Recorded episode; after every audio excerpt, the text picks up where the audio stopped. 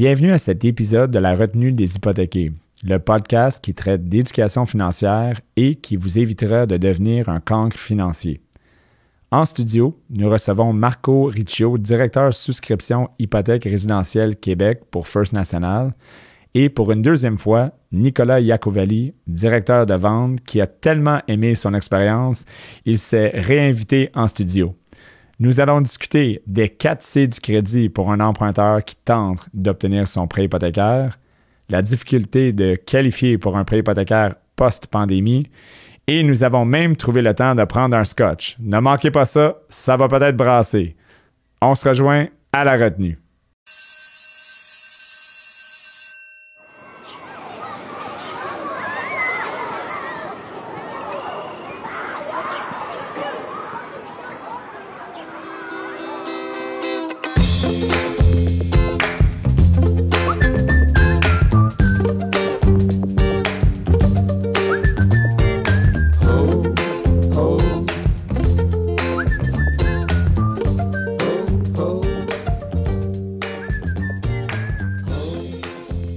Bonjour tout le monde et bienvenue à cette émission euh, de la retenue des hypothéqués. On est très content de vous avoir et euh, ce soir, euh, écoute, il a tellement aimé son expérience la première fois, il a tellement aimé ça, ben il est de retour, mais il a amené un petit ami cette fois-ci un petit ami. Donc, euh, Nicolas Iacovelli, directeur des ventes euh, régionales de First National. Merci d'être là. Merci, Ryan. Merci, je suis content d'être de retour. Excellent. Et puis, euh, ton ami, qu'on attendait la dernière fois, mais il y avait des, des, des, problèmes de, des problèmes de température, des problèmes, des problèmes. Des complications. Complications, exactement, techniques. M. Marco Riccio. Merci, Ryan. Directeur, souscription, directeur, euh, c'est, dis le titre exact, c'est... Directeur euh, hypothèque résidentielle pour euh, région Québec. Ouais. Tout Québec. Donc, tout Québec. Marco, tu es en charge de tout ce qui est souscription. Si un dossier passe pas, si un client fait une approbation ça marche pas, ben c'est toi qui as décidé ça en général. Ça dépend qui l'a envoyé, oui. ok, bon, c'est une bonne. Euh, ça, commence bien. Donc, euh, j'aimerais commencer par, euh, Marco, que tu, m'expliques un peu ton rôle chez, chez First National. ça fait combien de temps que tu es dans le domaine? Tu as commencé quand? puis, comment tu t'es rendu au, poste principal? Parce que c'est pas mal toi qui, qui gère tous les souscripteurs, qui approuvent les prêts, tous les vérificateurs de documents, qui vérifient les documents. Euh, ainsi que, que, pas mal tout le centre au complet. Donc, pour quelqu'un qui aurait une hypothèque avec First National, euh, le plus important prêteur, mettons, virtuel ou euh, monolender. Euh, dernière fois, on avait un petit débat avec moi et Nick. on a, ça l'autre fois, c'est Société de financement hypothécaire. C'est vraiment beaucoup de mots, honnêtement. Donc, pour le, pour le plus important, Société de financement hypothécaire au Québec. Comment tu t'es rendu là? Parce que c'est quand même impressionnant. Puis, on aimerait connaître un peu ton poste. Oui, absolument. Donc, euh, effectivement, je suis le directeur euh, du centre euh, hypothécaire. Je m'occupe de la succursale en entier, notamment le département de souscription. on a présentement un peu près de 60-65 employés en tout qui gèrent tous les hypothèques, tous les demandes hypothécaires. J'ai commencé dans le domaine, je dirais, plus de 15 ans, presque 20 ans maintenant. Euh, et puis, j'ai commencé à, First National en 2009, donc euh, près de 13-14 ans maintenant. Mm. Et euh, j'ai commencé en souscription. j'ai fait ça quelques années. Je me rappelle, un petit sourire. oui, ouais. je me souviens faire des dossiers de Ryan. Mm. et puis, ensuite, j'ai été promu gestionnaire. Mm. on avait plusieurs équipes. J'étais gestionnaire d'une des équipes. Et depuis euh, cinq ans maintenant, je suis euh, directeur du centre euh, au complet. Donc, oui. Donc, toute une augmentation, tu as monté l'échelon quand même assez rapidement. Oui, exactement. Je me rappelle très bien de toi comme souscripteur pour... je veux te dire honnêtement, moi, j'ai toujours pensé que Marco, là, Monsieur Riccio, on va dire, parce que là, tu es le directeur maintenant, il faut que je t'appelle Monsieur Riccio. Marco, c'est correct. Marco, c'est correct. J'ai toujours dit, ah, il va être un excellent gestionnaire. Mais comme souscripteur, moi, j'ai trouvé que ça, c'était un peu rough comme souscription. T'étais, étais rough. Mais quand tu as eu le, premier poste de, gestionnaire, c'est comme si tu as, tombé dans, ton, dans ta chaise, mettons. Là. comme, like your, your wings opened up and you're like, oh, this is good. I, I'm good with managing people and, and making, it, uh, making it happen. Oui, c'est ça, tu peux pas être expert dans tout. Mais euh, oui, c'est sûr que euh, j'ai mon expérience en tant que gestionnaire plus que mais je pourrais pas dire plus que, mais euh, j'aime mon expérience. C'est différent. C'est différent, oui, Exactement. Exactement. Donc, euh, Nick, on va répéter qu'est-ce que tu fais. Donc, souscription. Donc, vous deux, c'est la guerre un peu des fois. Pas la guerre, mais mettons Je te dirais que non, pas vraiment. On est, on est, souvent sur la même page, puis c'est des fois c'est, bizarre d'entendre parce que c'est rare dans les, la plupart des, des, des, prêteurs on entend les, ventes versus les souscriptions. Il y a des chicanes tout ça, mais je pense que les deux on est pas mal sur la même page puis il y a aussi une bonne équipe en dessous de lui. Les gestionnaires sont excellents. Alors, quand on a des problèmes ou quoi que ce soit, ils sont capables de régler, régler tout ça. Alors, c'est, très rare qu'on, euh, qu'on a des problèmes.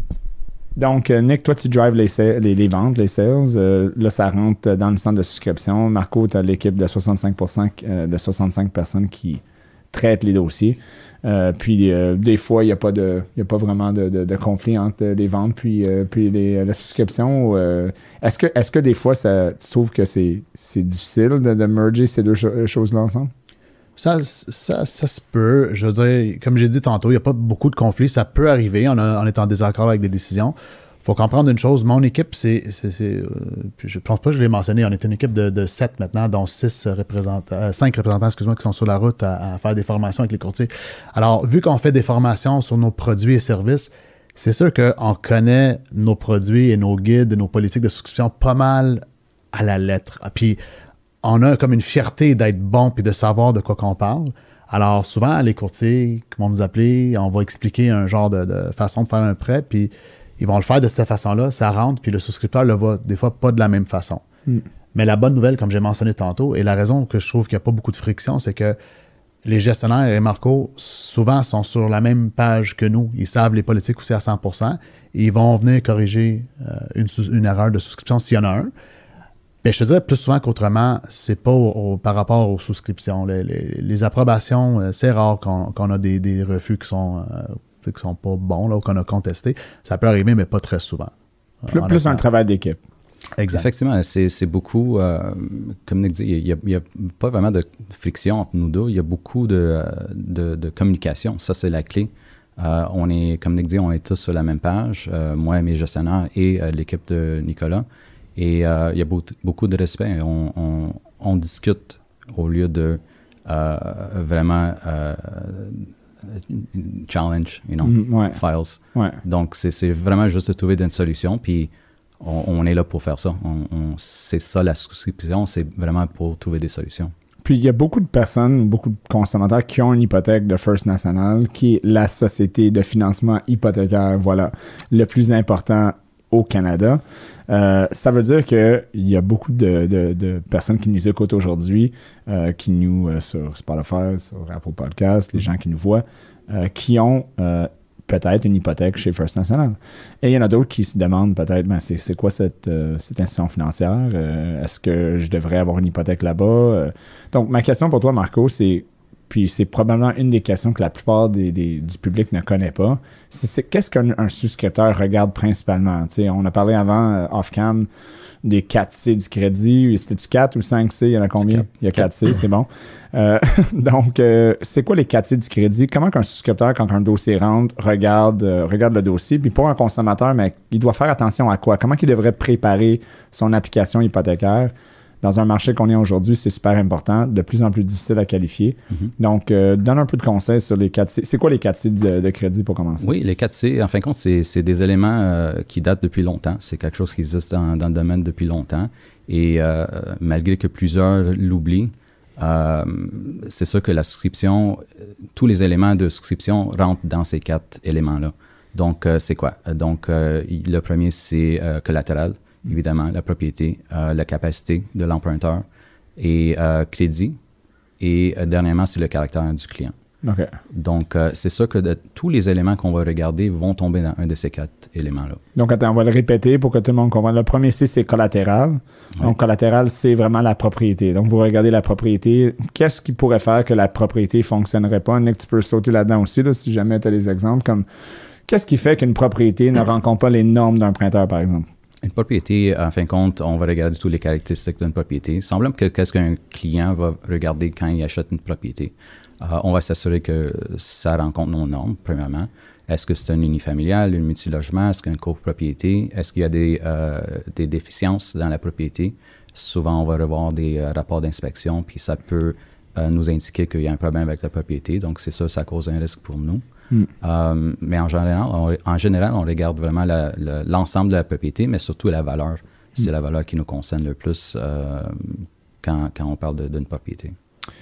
Ouais, Excuse-moi, Rain. Oui, ben, il y a certains types de propriétés aussi qu'on peut juste pas financer. Exemple, une maison mobile ou euh, de notre division, parce que comme Marco a dit, c'est l'hypothèque résidentielle. du côté résidentiel, on peut financer jusqu'à quatre logements. Alors, c'est sûr que si on présente un, 5 ou 6 logements, ben, le collatéral n'est pas bon, on ne peut pas le, financer. Mm. Alors, c'est euh, surtout l'État, ou comme Marco a expliqué, mais ça peut être aussi le type de propriété qui va venir affecter le, collatéral qu'on regarde. Mm. En parlant souvent de, du collatéral de la propriété, tu sais, euh, moi, j'ai souvent des, discussions avec des courtiers immobiliers ou des clients par rapport à la qualité de la propriété, puis ils sont toujours surpris. Euh, le commentaire souvent qu'on va entendre, c'est ben, J'ai jamais vu ça, ça n'a pas d'allure que la banque ne veut pas financer cette propriété-là. Puis souvent, quand tu lis la déclaration du vendeur, il va y avoir des fuites, euh, des, fuites d'eau saisonnières. Donc, à chaque printemps, le sous-sol se remplit d'eau.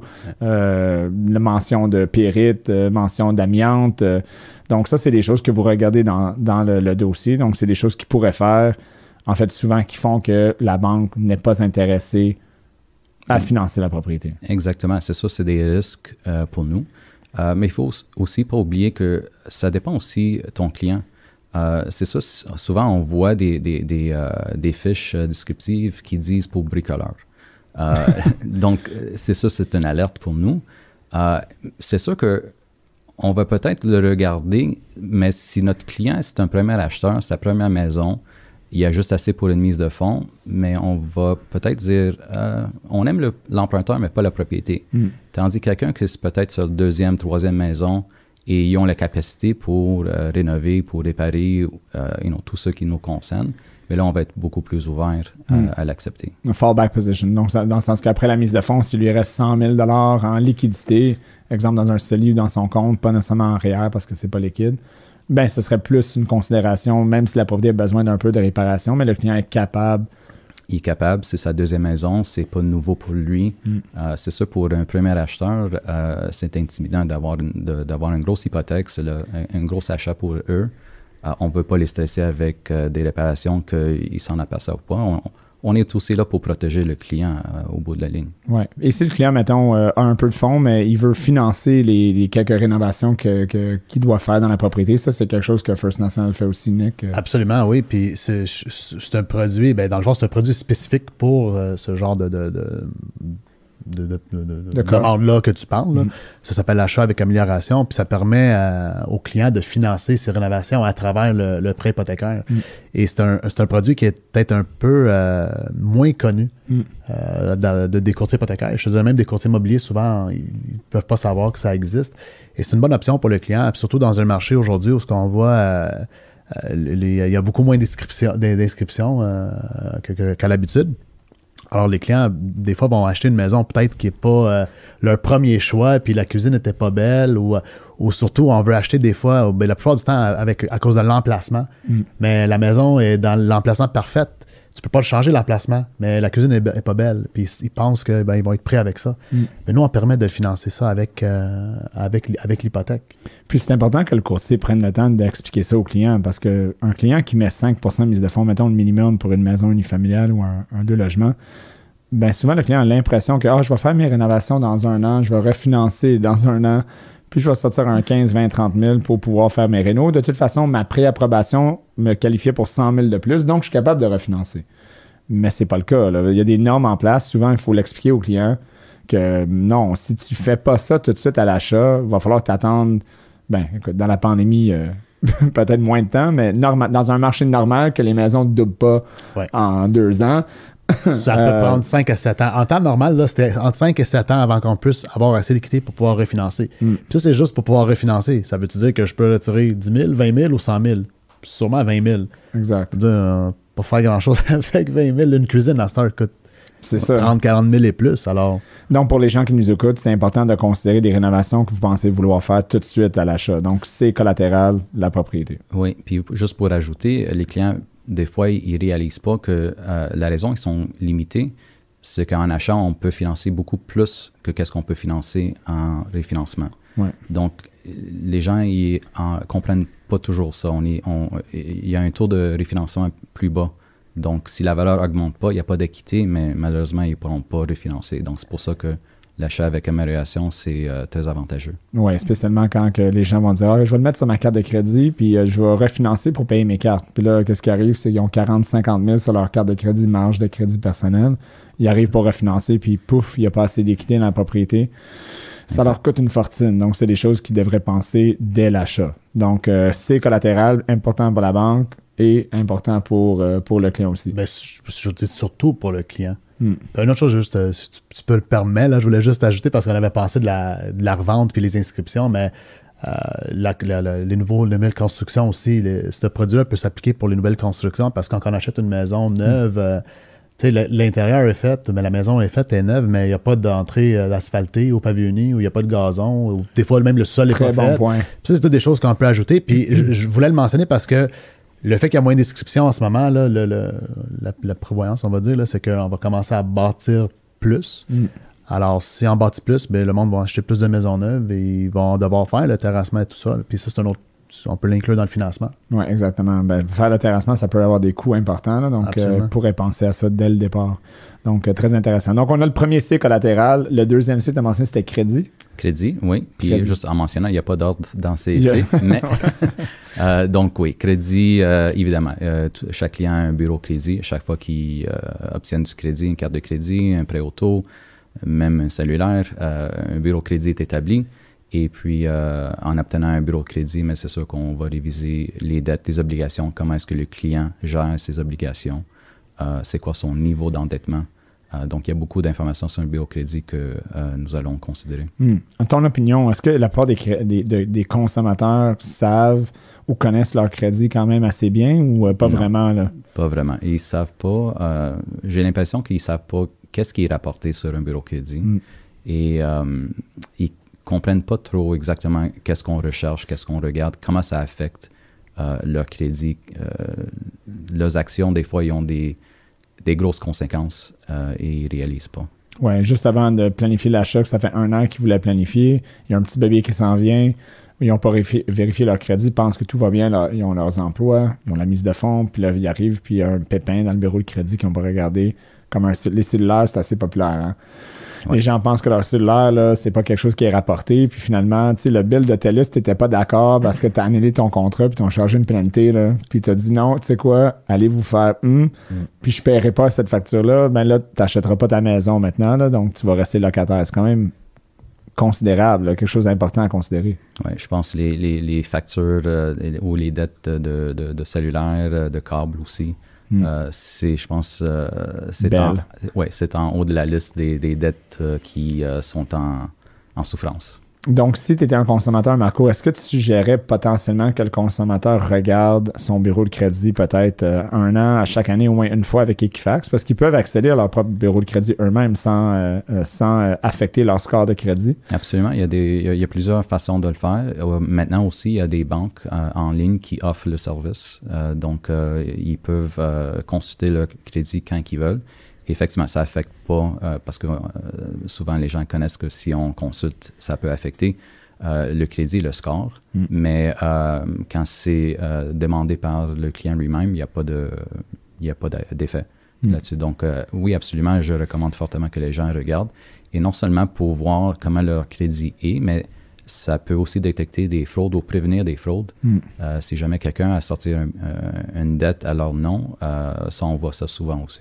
Nick, selon toi, quand que tu parles au courtier ou tu entends des problèmes de crédit, c'est quoi le, le- le- le problème de crédit le plus commun? euh, quelque chose que les, les consommateurs devraient savoir, euh, à faire attention? euh? Ouais, ben souvent on entend, ben, il y a juste été en retard une fois ou une fois de temps en temps sur des cartes, c'est un oubli. Oui, c'est un oubli, ça arrive à tout le monde, mais à un moment donné, quand ça devient un, un pattern, Hmm. puis on oublie souvent, euh, trois fois par année, euh, chaque année depuis les cinq dernières années, mais nous, on voit tout ça sur le bureau de crédit. Hmm. Puis tu sais, du côté d'un prêteur, si, si le client n'est pas capable de faire son paiement minimum de 50$ sur une carte de crédit, quand- qu'est-ce qui va arriver avec une hypothèque quand sais, elle va être un paiement de 1000$? il- ça va être un oubli? Puis c'est facile de rattraper un 50$ sur une carte de crédit, mais rattraper un 1000$, c'est, c'est, Ouais. c'est vraiment difficile. Alors ça, ça, ça vient dans un DC qui va parler tantôt, là, le caractère du client, c'est avec le crédit. Effectivement, les clients vont. Je vais souvent entendre un commentaire comme Ouais, mais tu sais, c'est juste une carte de 100$. J'ai, j'ai été entendre une couple de fois, mais effectivement, c'est juste une carte de 100$. Là, tu as une hypothèque de 950 000. Ça se peut que ça stresse le, le, le prêteur par rapport à. Tu payes pas ta carte de 100$, mais là, tu t'attends à avoir un prêt de 900 000$. Ouais, c'est, c'est un peu. euh, peut-être le prêteur va pas être aussi euh, généreux Ouais. avec l'approbation. Donc, on a deux C, crédit, collatéral. Uh, what's the third one? Cookie. C is for cookie. That's good enough for me. Euh, troisième, on peut prendre, euh, mais effectivement, le caractère. OK. Euh, donc, le caractère, je dirais, c'est quelque chose que, euh, je disais, même les souscripteurs, des fois, ils oublient ou euh, ils pensent pas.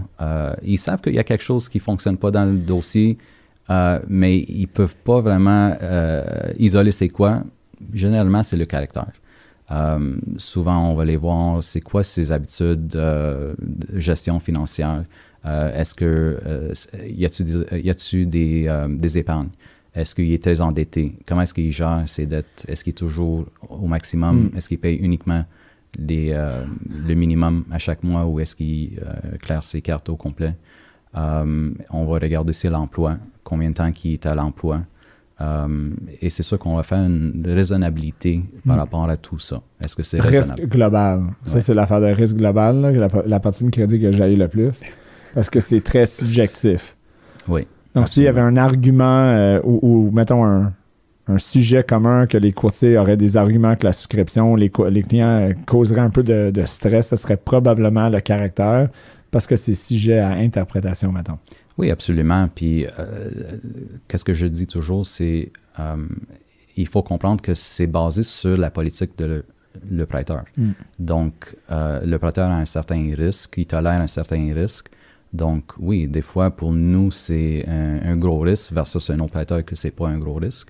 Euh, donc, euh, comme je dis, c'est- un peu complexe, mais en, en général, on essaie de envelopper tout ça ensemble pour arriver à une conclusion.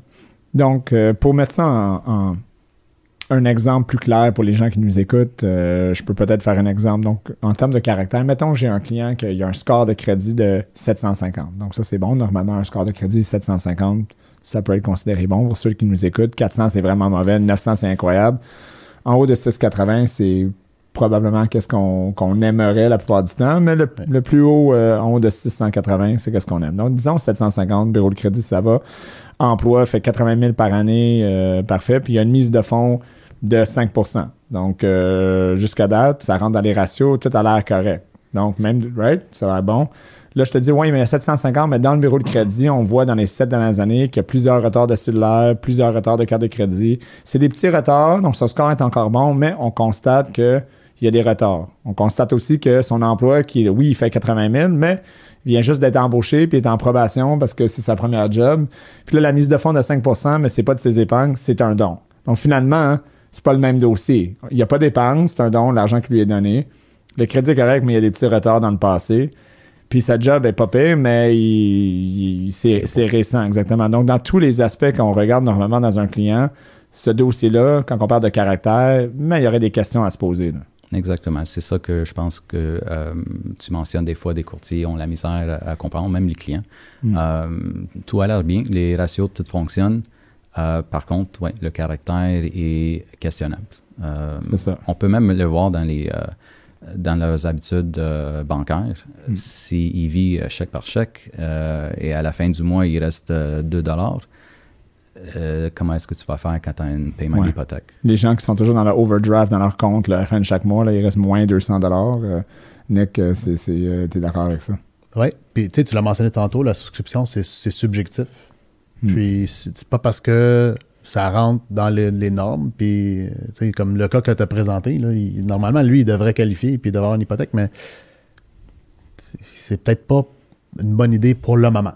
Parce que s'il y avait de la misère à gérer ça, comment il va faire avec une hypothèque? Puis Marco aussi, un autre bon point, s'il vit au jour le jour, tu sais, une maison, tu es propriétaire, ça coûte cher, des Mm. choses brisent, les fenêtres, il faut qu'ils changent, euh, Ouais. des fois, il faut appeler le plombier. Ben, si tu restes 2 piastres, à la fin du mois, comment peux-tu payer un plombier qui, qui change 150 piastres de l'heure maintenant? Ouais. C'est, fait que, c'est- on veut pas, à la fin de la journée, nous, on veut pas mettre les clients dans le trouble. Mm. Parce que si eux sont dans le trouble, ben, ça nous met dans le trouble aussi. Puis c'est, c'est juste, c'est juste mauvais pour, une mauvaise expérience pour tout le monde. Tu penses des fois, Marco, que quand les courtiers euh, soumettent les dossiers ou même les clients, parce qu'on sent que le courtier représente le client, donc souvent la pression que le courtier exerce euh, provient souvent du client aussi, donc le consommateur. Est-ce que tu trouves que des fois le courtier aurait une responsabilité un peu plus élevée à dire à son client, écoute, peut-être c'est, c'est une mauvaise idée ici. euh, trouves-tu que le marché du courtage, le marché bancaire en général, on est beaucoup dans le, on essaie de faire passer le dossier au lieu de dire, et buddy, peut-être dans ce cas-ci, take it easy, attends un an, euh, puis ça serait mieux pour ta situation financière. Comment tu vois ça du côté souscription? Trouves-tu que euh, souvent, euh, les actions ne sont pas nécessairement prises dans l'intérêt du client? Est-ce que le- les consommateurs devraient faire attention par rapport aux conseils qu'ils reçoivent ou le manque de conseils qu'ils reçoivent? Puis peut-être qu'ils ne devraient pas soumettre un dossier au moment qu'ils le soumettent? Oui, effectivement. euh, honnêtement, le, le- le rôle principal du courtier hypothécaire, c'est vraiment de conseiller le client. Euh, C'est pas juste de euh, une hypothèque ou de trouver une solution pour le client, c'est vraiment de le conseiller pour avoir le meilleur produit. Euh, et oui, il y a des pressions un peu partout. Le client, il, tombe en amour avec une propriété, il veut absolument cette propriété. Donc, des fois, il y a des émotions qui sont qui rentrent là-dedans. Euh, nous, comment qu'est-ce qu'on voit euh, ou qu'est-ce qu'on voit de notre côté? Euh, Je dirais, il faut il faut commencer à, comprendre. Puis je vais le dire.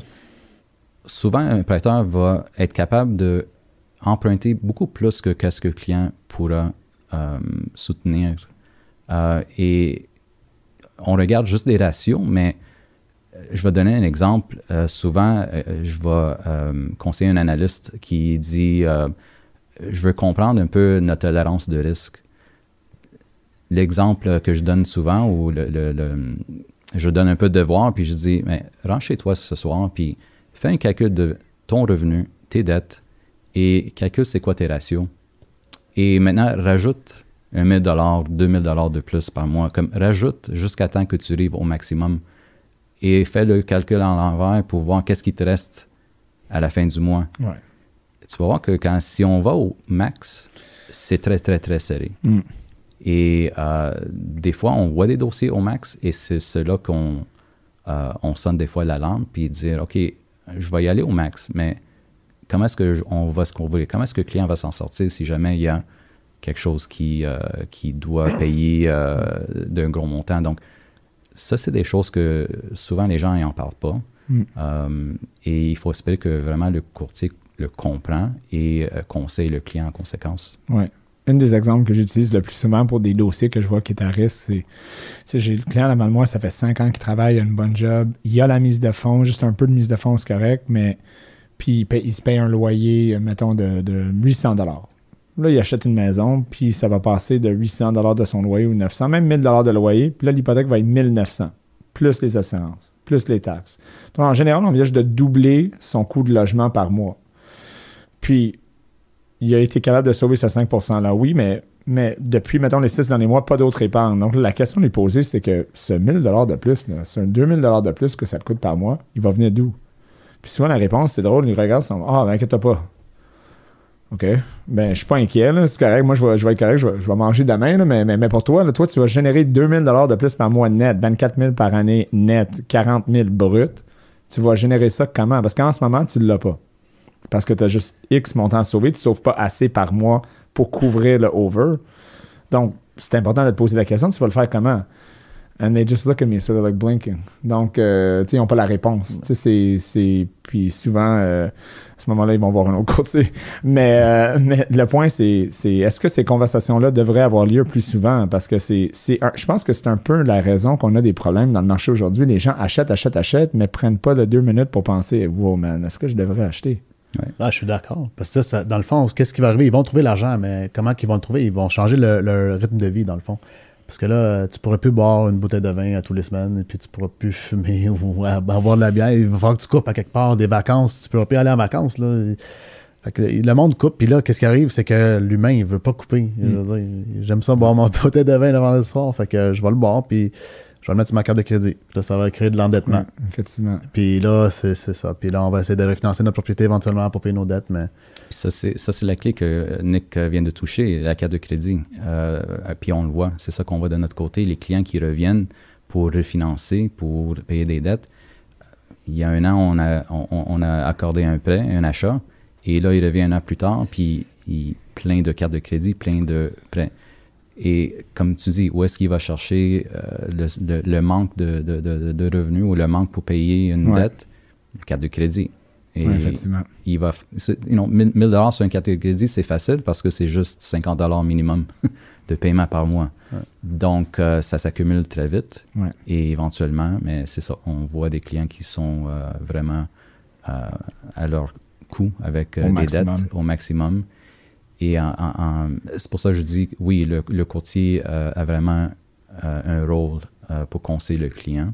Mm. Et c'est aussi pourquoi on voit le gouvernement s'impliquer dans les règles de, de, de, de souscription de, des hypothécaires parce que ils savent qu'il y a des clients que des fois comprennent pas ou ne voient pas les conséquences. Mm. Donc, ils vont essayer de mettre des règles en euh, euh, avant qu'ils arrivent à ce point-là. Et pour protéger les banques aussi d'eux-mêmes. Donc, on a vu aux États-Unis, euh, des fois, les banques deviennent un peu, ou les institutions financières un peu plus, euh, on va peut-être l'autre fois, j'avais dit cowboy. Les cowboys, Ouais, exactement, c'est le mot cowboy. Mais tu sais, euh, c'est stressant de parler des dettes. Puis Nick, tu as dit tantôt, tu as mentionné que euh, c'est important d'être capable de prendre une bouteille de vin pendant que, que pendant que euh, un vendredi soir ou un jeudi soir, par exemple, maintenant. Puis ce soir, à cause on parle des dettes, mais écoute, on va prendre une petite seconde avant de faire le quatrième C, de parler de notre sponsor. Non, c'est pas vrai, c'est pas notre sponsor. On va prendre un petit verre parce que j'ai, j'ai- tu sais, c'est mon podcast. Puis si on veut prendre un verre un jeudi soir, on va le faire. Donc, euh, ce soir. Euh, nous sommes contents de goûter du Dalwhinnie, 15 ans, de Dalwhinnie Estate. C'est, incroyable, produit d'Écosse. Donc, euh, gentlemen. C'est la seule, la seule raison que je suis revenu. Oui, exactement, c'est ça. pour, les, pour, pour les amener ici, là, il, fallait, il, fallait, il fallait amener une, une- une bouteille de scotch d'à peu près 100 piastres. Donc, euh, écoute, euh, je suis content que ça m'a juste coûté ça. Ouais. Cheers, Merci, cheers. You're a little Cheers. far, but cheers, cheers, Cheers. voilà. Mm. Mm, Les micros sont bons, on l'entend. On, va- on, l'entend, on, on l'entend même descendre. Donc, mm, ça, ça chauffe la voix. Donc, euh, donc mais merci. Euh, Là, on parle de. de- wow. Euh, on parle du quatrième C. Ouh! Euh, donc, le quatrième C, c'est, euh, quoi, Marco? Quatrième C, on était rendu collatéral, crédit, caractère. Le scotch t'a frappé vite. hein? Capacité, capacité, Marco. capacité. Come on, Charlie. Donc, euh, capacité, oui. Donc, capacité, euh, oui. Et donc, euh, ça, c'est le quatrième C.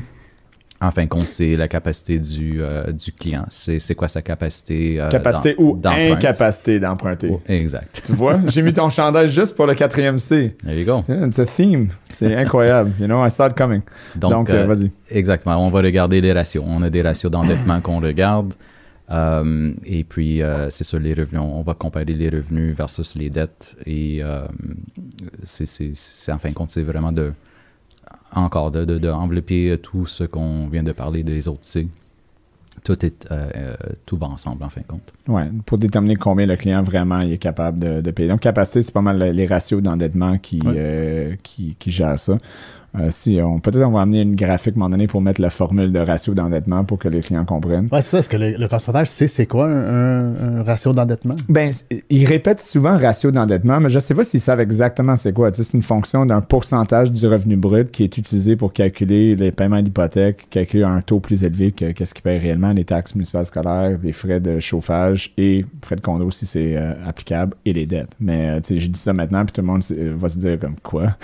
Euh, donc, il va falloir qu'on le mette sur l'écran. Ça, c'est la formule de capacité d'emprunt. Mais effectivement, normalement, c'est il faut que 40, pas plus que qu- quoi, 44 44 de tes revenus bruts, Ouais. bruts en plus. Donc, souvent, quand on parle de budget, ça, c'est un bon point. Oui, c'est beaucoup quand tu y penses, parce que nous, on, nous, on le prévoit ou on va le qualifier le client sur 44% de son revenu brut, mais il est imposé là-dessus. Si tu es imposé à 50 on s'entend que 44 de ton revenu brut, c'est euh, 88% de ton revenu net, il te reste Il- 12. Il ne reste pas beaucoup. Oui, exactement. Donc, euh, comme tu disais, Ma- Marco, le maximum, euh, des fois, c'est euh, Es-tu capable de survivre sur 12% de tes revenus nets après que juste 88% à payer juste euh, les coûts de maison? Pas du tout. C'est sûr, c'est exactement ça. Les, les gens réalisent pas. Puis c'est ces règlements-là qu'on essaie de protéger les consommateurs. Hmm. Euh, parce que oui, 44% euh, du revenu brut, c'est beaucoup. Hmm, exactement. Donc, juste parce que tu veux un prêt hypothécaire, parce que tu t'es fait dire depuis deux ans qu'avoir une maison, c'est quelque chose que tu devrais avoir, ben, ça veut pas dire que tu vas avoir un prêt automatiquement. Je trouve que there's a certain entitlement uh, in borrowers and brokers, no? Like, uh, you know, entitlement, c'est what's entitlement in French? Tu sais, entitlement. Les gens comprennent, on est, on est euh, bilingue au Québec, euh, mais c'est juste comme un ils trouvent que, moi, là, si je veux un prêt, je devrais, je devrais l'avoir. Puis, tu sais quoi, pourquoi tu me demandes autant de documents? Fais juste me donner mon prêt. Mm-hmm. Puis, qui m'amène à mon prochain point la plupart des courtiers hypothécaires, puis même des clients aujourd'hui, on entend sans arrêt parler, mais là, pourquoi ils demandent autant de documents? C'est tellement plus qu'avant. Pourquoi autant de documents, Ryan? Jesus. Ah, pourquoi? Comme quoi, ils veulent que, ils veulent que je me déshabille aussi, je vais prendre des photos de mes culottes. Tu sais, c'est toujours des commentaires un peu de même. Qu'est-ce que tu dis aux, gens qui nous écoutent? Mm-hmm. Pourquoi que les banques, pourquoi que euh, euh, les prêteurs veulent euh, autant de documents? Pourquoi ils ont besoin d'autant de documents? en fin de compte, c'est vraiment pour analyser le dossier avec tous les risques qu'on vient de parler. C'est vraiment pour valider euh, les revenus, valider euh, l'endettement, euh, s'assurer que qu'est-ce qui a été déclaré est réel. il y a aussi un élément de fraude qu'on va essayer de contourner ou éviter. Mm. il y a beaucoup de fraude dans, dans ce domaine. Donc, c'est sûr qu'en en, regardant les documents, faire des vérifications, euh, c'est ça qu'on en évite beaucoup. Et je dirais que euh, moi, personnellement, on en a trouvé plusieurs. Hmm. Euh, on a évité plusieurs dossiers que le courtier aurait, avait aucune idée que son client était frauduleux. Oui, non, c'est, il y a quand même. La fraude, c'est, quelque chose qui est, qui est quand même assez présent. Puis c'est important que pour les banques et pour la protection des consommateurs qu'on qu'on vérifie les documents, puis qu'on vérifie les dossiers pour être sûr qu'on évite la fraude. Excuse-moi, t'as entendu peut-être une cloche parce que les élèves, euh, les élèves partent de l'école, puis euh, des fois, il y a des cloches qui sonnent. Il était talent l'autre fois aussi. C'est ça, exactement. Il y a toujours un autobus euh, qui part à cause des élèves qui partent. Vous êtes en retenue, hein, donc vous avez été tannant au niveau du crédit, donc là, vous êtes là. donc, mais excellent point, Marco. Donc, on, on, va parler un peu maintenant de, de quelque chose que vraiment le public comprend pas. En fait, je dis le public, mais probablement 95. Euh, nous plus. Ah, pardon? Nous autres non plus. ben, j'espère que nous, on le comprend un peu, parce que sinon, euh, ça va aller mal. Si on le comprend pas, ben, on va juste boire pour le restant du podcast, ça va être ça. euh, une gorgée. Vas-y, il me demande, je peux-tu prendre un autre gorgée? Ben oui. Vas-y, pendant que je parle, euh, en fait, je fais juste parler en ce moment parce qu'ils sont en train de boire, puis je leur laisse la chance de, pouvoir boire leur verre pendant que j'achète du temps. Euh. Je vais attendre la question avant de boire. Oui, exactement. Moi, je sais qu'est-ce qui s'en vient, c'est pour ça Donc, euh, en fait, qu'est-ce que le public ne connaît pas, et même beaucoup de courtiers hypothécaires, c'est le fonctionnement, le mécanisme derrière euh, les prêts hypothécaires. Donc, souvent les gens, les gens pensent juste, ben, la banque a de l'argent, ben, prend son argent, puis ben, le prête pour mon prêt hypothécaire. Mais c'est loin d'être la réalité. Euh, la plupart des banques n'ont pas nécessairement assez de fonds euh, pour fund, fund, de, donner des fonds pour tous les prêts hypothécaires. Et surtout pas les banques virtuelles, on va dire banques virtuelles parce que c'est le terme, mais les sociétés, de financement, hypothécaire, voilà. parce que vous avez un fonctionnement très, très unique, ou pas unique, mais ben oui, on peut dire unique, pour aller chercher les fonds pour faire des hypothèques. Parle-moi un peu du mécanisme, Marco, puis euh, je vais te questionner un peu là, pour que les gens puissent euh, comprendre un peu. Euh, le meilleur exemple que je peux donner, c'est on prend une banque traditionnelle, c'est un cercle. une banque va recevoir des dépôts, un client va investir à sa banque en arrière de tout ça, la banque va prendre cet argent-là et va l'emprunter à quelqu'un, euh, n'importe quel crédit. Là, on parle des hypothèques. Mm. Nous, en tant qu'institution euh, financière, euh, banque virtuelle, prêteur virtuel, société de financement hypothécaire, on n'a pas de dépôt. Mm. on n'est pas une banque. On est, on, n'est pas, on reçoit pas de, fonds. Donc, comment est-ce qu'on on, débourse? How do we fund our mortgages? on va en fin de compte les vendre. On va vendre la dette, on va le vendre le papier euh, à des investisseurs. Des investisseurs euh, peuvent être euh, d'autres banques, peuvent être euh, des institutions. euh, Fonds de pension, fonds de pension. compagnie d'assurance, Exactement. Ça peut être n'importe qui. des Donc, pays. Il y a tout un mécanisme en arrière de ça Mhm. pour euh, vendre ces hypothèques. Et j'aimerais faire le point que les banques ont la même stratégie. C'est quand la banque n'a pas assez de fonds ou il y a un manque où ils veulent garder des fonds pour d'autres D'autres projets, raisons, ouais. Euh, ils vont faire exactement la même affaire. Ils vont vendre leurs papiers, ils vont vendre leurs dettes euh, à d'autres investisseurs, Mm. euh, les obligations, la bourse des obligations, je veux dire. Mm. Donc, ils vont libérer la dette de leur spreadsheet, donc le balance sheet en fin de compte. Donc, c'est c'est quelque chose qui, qui est très commun dans, dans l'industrie. Donc, c'est pas unique à les prêteurs virtuels seulement. C'est normal, même une banque qui a des, qui a des dépôts, je pense que il y a- il y a plusieurs banques qui déboursent plus que 30-40 milliards au pays euh, par année euh, de déboursement hypothécaire. On s'entend que, l'année passée, je pense en 2021, c'était 280 milliards d'hypothèques qui a été fait en un an.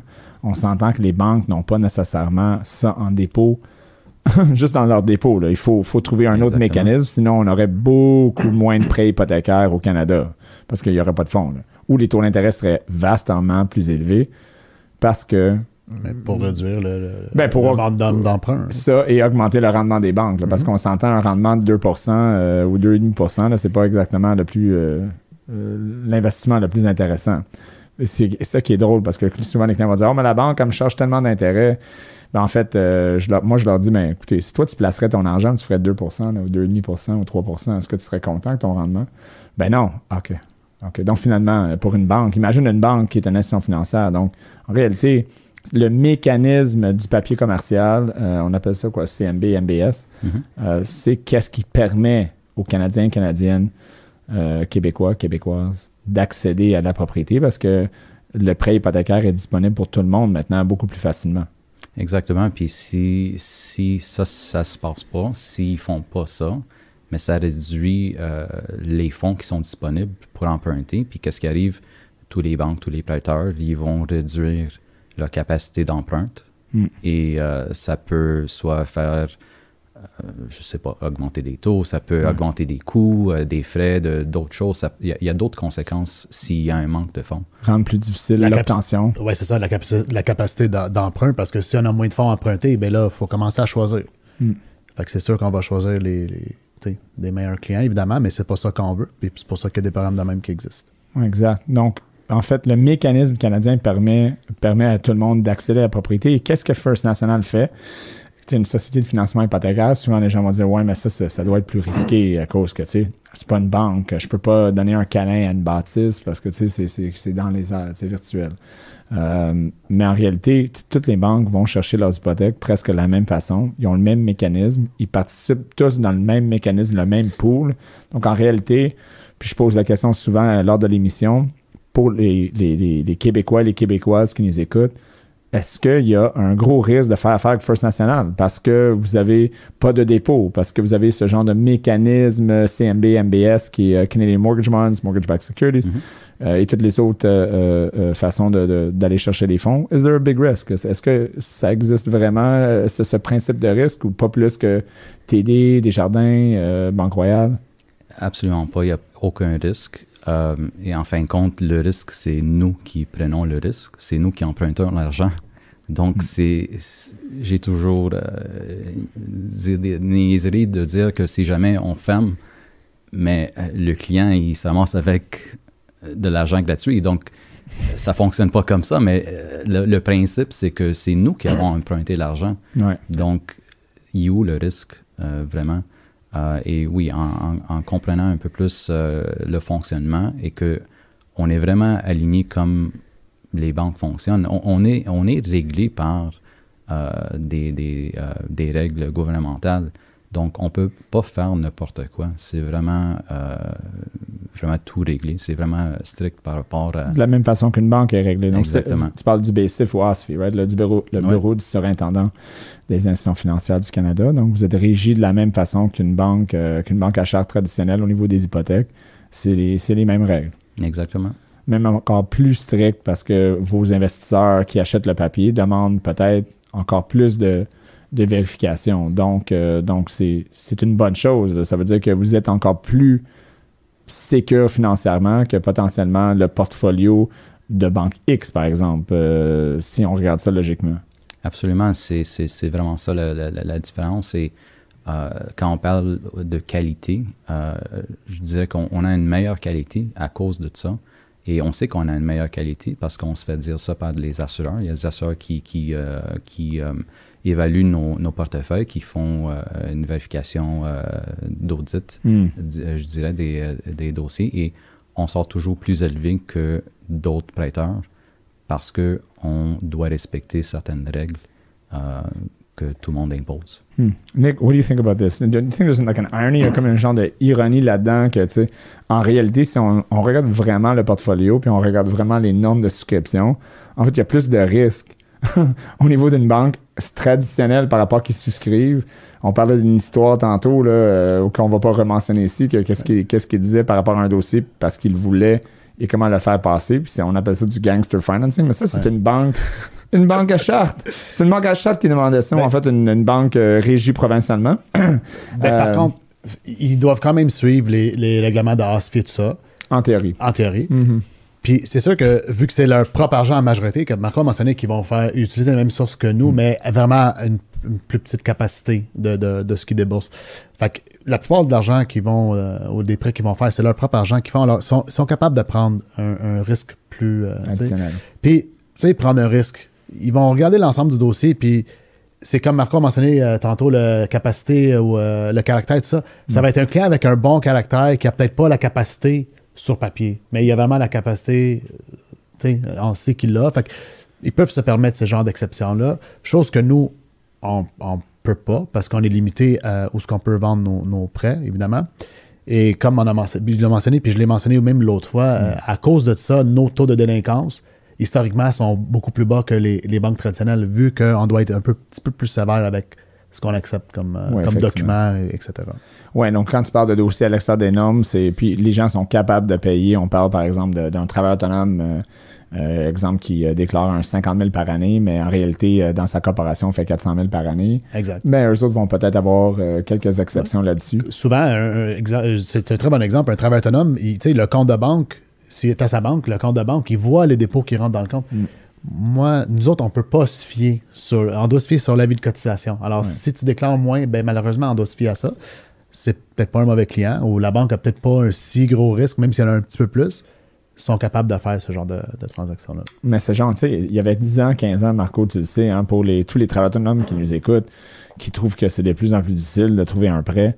Mais il y a une raison, il y a une raison pour ça, c'est que le gouvernement et le BCIF est devenu beaucoup plus strict parce qu'il y avait un temps que c'était un peu, on va, on va se le dire, c'était un peu ridicule.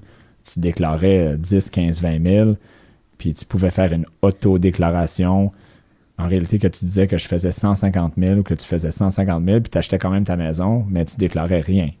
ces types de programmes-là n'existent plus au niveau de, des banques traditionnelles ou banques euh, euh, sociétés de financement hypothécaire. Euh, c'est encore possible dans ce qu'on appelle des prêts B au Québec Home Trust, Banque Équitable. Mais c'est comment tu vois ça? Comment que, que cette évolution-là est arrivée dans le marché? Puis, les gens doivent, doivent suivre un peu les changements. Tu gotta get used to change. Puis, je trouve que les travailleurs autonomes sont ils avancent pas avec le temps nécessairement. Il y en a beaucoup qui disaient, écoute, je fais 200 000 par année. Puis je leur dis, mais ta compagnie fait 200 000 par année. Toi, tu en fais 15. Euh, puis c'est toi qui achètes pas ta compagnie. Euh, comment tu vois ça? C'est quoi? Euh, c'est, pourquoi que on, est, on, est, rendu là aujourd'hui? Puis qu'est-ce que tu dis à ces travailleurs autonomes-là pour, pour, pouvoir s'acheter une propriété dans les prochaines années? Oui, sûrement. au Québec, il y a beaucoup de travailleurs autonomes. Ça, c'est sûr, on ne se cache pas. Et il y a beaucoup de petits travailleurs autonomes dans le sens qu'ils déclarent des petits revenus euh, ils sont euh, one-man show. Ils mm. travaillent euh, tout seuls. Et le programme qui existait, c'est comme qu'on encourageait ces gens-là de ne pas déclarer leurs revenus puis éviter des, des, impôts. Tax evasion. Exact. Mm. Donc, je trouvais un peu le, le programme était un peu euh, sportif. Il, est gentil, hein? le programme était sportif. OK, c'est euh, bon. Et puis, euh, c'est ça, ça, a évolué avec le temps parce qu'il y avait un haut taux de délinquance pour ces clients-là, surtout les, les, petits travailleurs autonomes ou les, les, les, travailleurs autonomes à faible revenu. Donc, euh, ça a évolué. Ça existe encore, ce programme-là. Euh, pas autant euh, sportif. ouais. Mais ça existe plus encore. encadré. C'est plus, encadré. Exactement. Donc, de comprendre que oui, effectivement, quand tu commences comme travailleur autonome, c'est un peu plus difficile. Tu veux garder de l'argent dans la corporation, donc on va te donner une chance. Donc, oui, il existe encore, mais après que ça fait 15 ans que tu es travailleur autonome, là, euh, non. Euh, un peu comme les programmes de médecins. On a, souvent parlé de ça. On a, fait une coupe de dossiers ensemble. Où est-ce que les médecins, c'est un autre programme que First National, plus difficile, encore une fois, à cause des normes. Mais les médecins, on sait très bien que lorsqu'ils terminent leurs études, ils vont faire 200, 300, 400 000, euh, sinon plus. Euh, mais lorsqu'ils sont résidents, ils travaillent pour 50, 60, 70 000 selon l'année de résidence. Euh, donc, il y a des banques qui leur permettent d'aller chercher une maison d'un million, même s'ils font 50 000, sachant qu'ils vont faire 400 000 dans X montant de temps. Euh, donc, pour tous les médecins, vous êtes chanceux, mais malheureusement, pour tous les autres travailleurs autonomes dans ce monde, euh, plus difficile maintenant. Oui, c'est plus difficile. Puis, comme tu dis, euh, peut-être qu'il a fait 200 000, sa coopération a fait 200 000, mais lui, il a juste déclaré 30 000. Mm. Euh, c'est important de comprendre parce que c'est pas la coopération qui va payer l'hypothèque, c'est le 30 000 en fin de compte qui va servir. Donc, nous, en tant qu'emprunteur, on peut juste se baser sur ce 30 000-là. Mm. Euh, on ne sait pas qu'est-ce qu'il fait et on ne sait pas comment, on ne va pas gérer leur, euh, leurs impôts, on ne va pas gérer leurs euh, finances. On peut juste fier à qu'est-ce qui se déclare. Non, exactement. Qui nous amène au sujet chaud du jour. Donc, on va parler du marché immobilier. Prenez un verre avant qu'on parle Yeah. du marché immobilier parce que ça, là, ça a besoin d'un shot. Mm.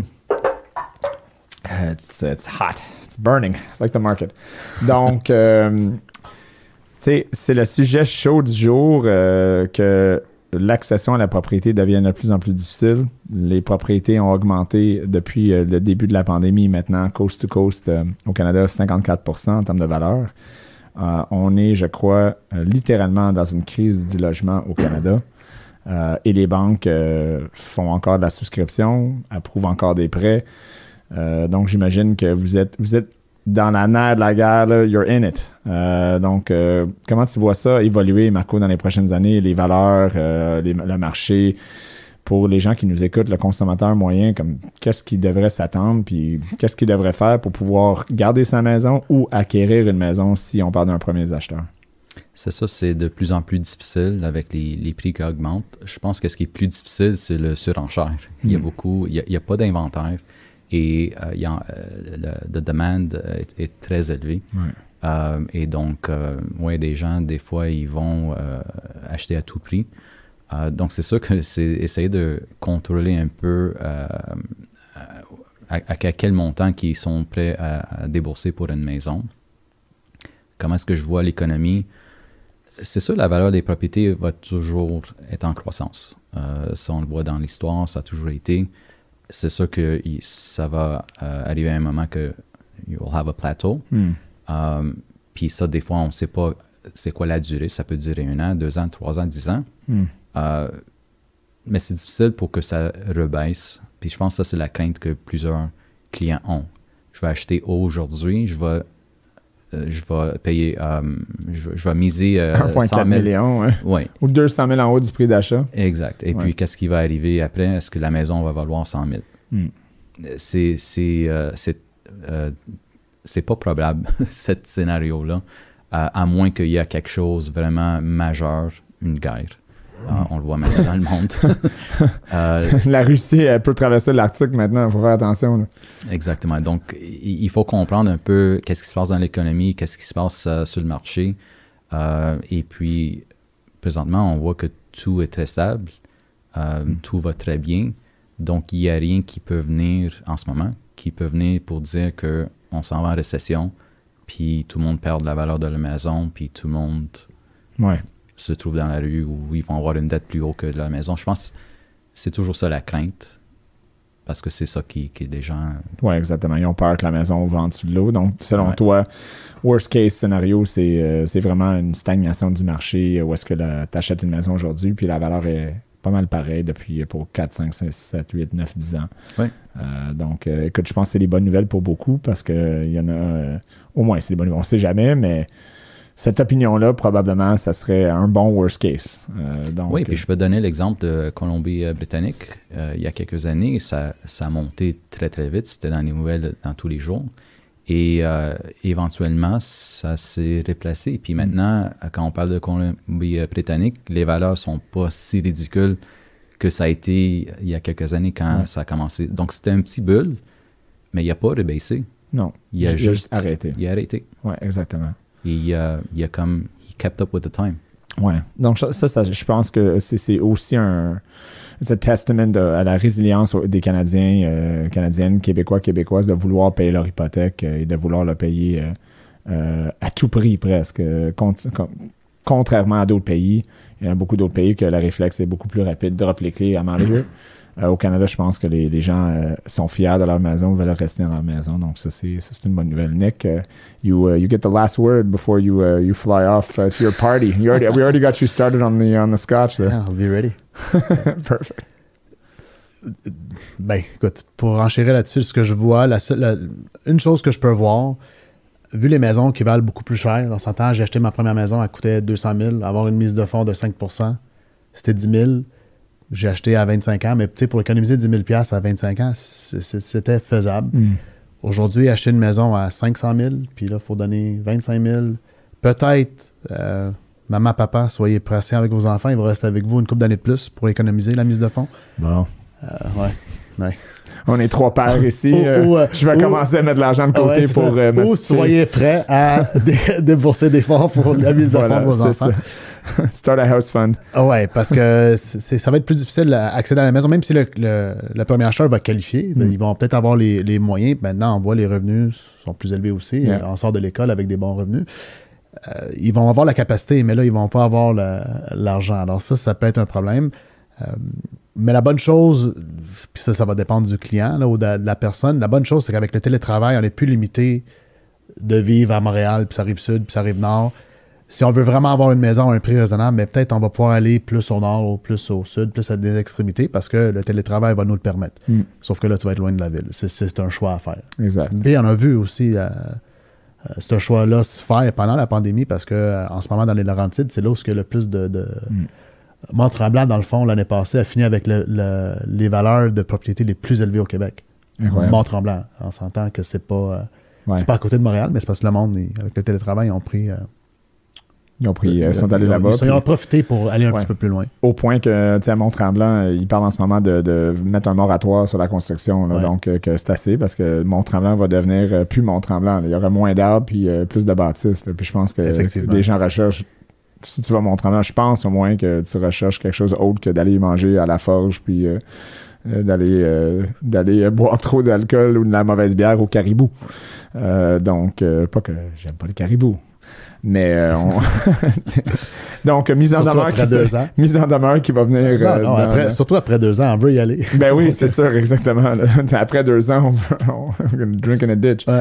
Euh, donc, euh, ouais, non, mais excellent point, Nick. euh, merci. Puis, euh, je pense que le point euh, qu'on retient, c'est que c'est important pour un consommateur d'être certain d'avoir la capacité euh, d'acheter, comme mon chandail a dit, ou s'il réalise qu'il y a l'incapacité, ben, d'attendre et, et de parler au- à papa et à maman, peut-être. euh, Ouais. pour euh, un fond un fond de maison. Donc, pour tous les parents qui nous écoutent, malheureusement, euh, be prepared. Ouais. Donc, Nicolas, pour la deuxième fois, je te remercie Merci, d'être sur l'émission. Mr. Riccio, always a pleasure. Merci d'être là. Merci pour le bon travail. Merci First beaucoup. National, le reste un leader dans l'industrie. Donc, euh, j'apprécie euh, ton travail et euh, le temps que tu as pris pour venir nous voir ce soir. Donc, on finit sur un cheers. Euh, gentlemen, Ben, moi, Monsieur, il- t'as fini déjà, mon Dieu. Moi, il ça m'en reste un peu. Ok, bon, c'est juste moi qui bois tout ça. Cheers. C'est toi qui posais les questions. C'est ça, hein, exactement. Merci. Euh, puis euh, pour tout le monde, on se rejoint à la prochaine retenue. Merci d'être là.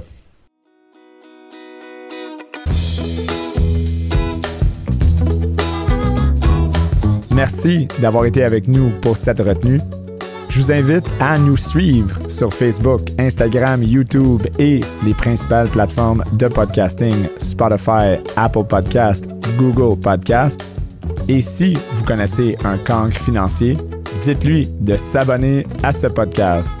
On se rejoint à la prochaine retenue.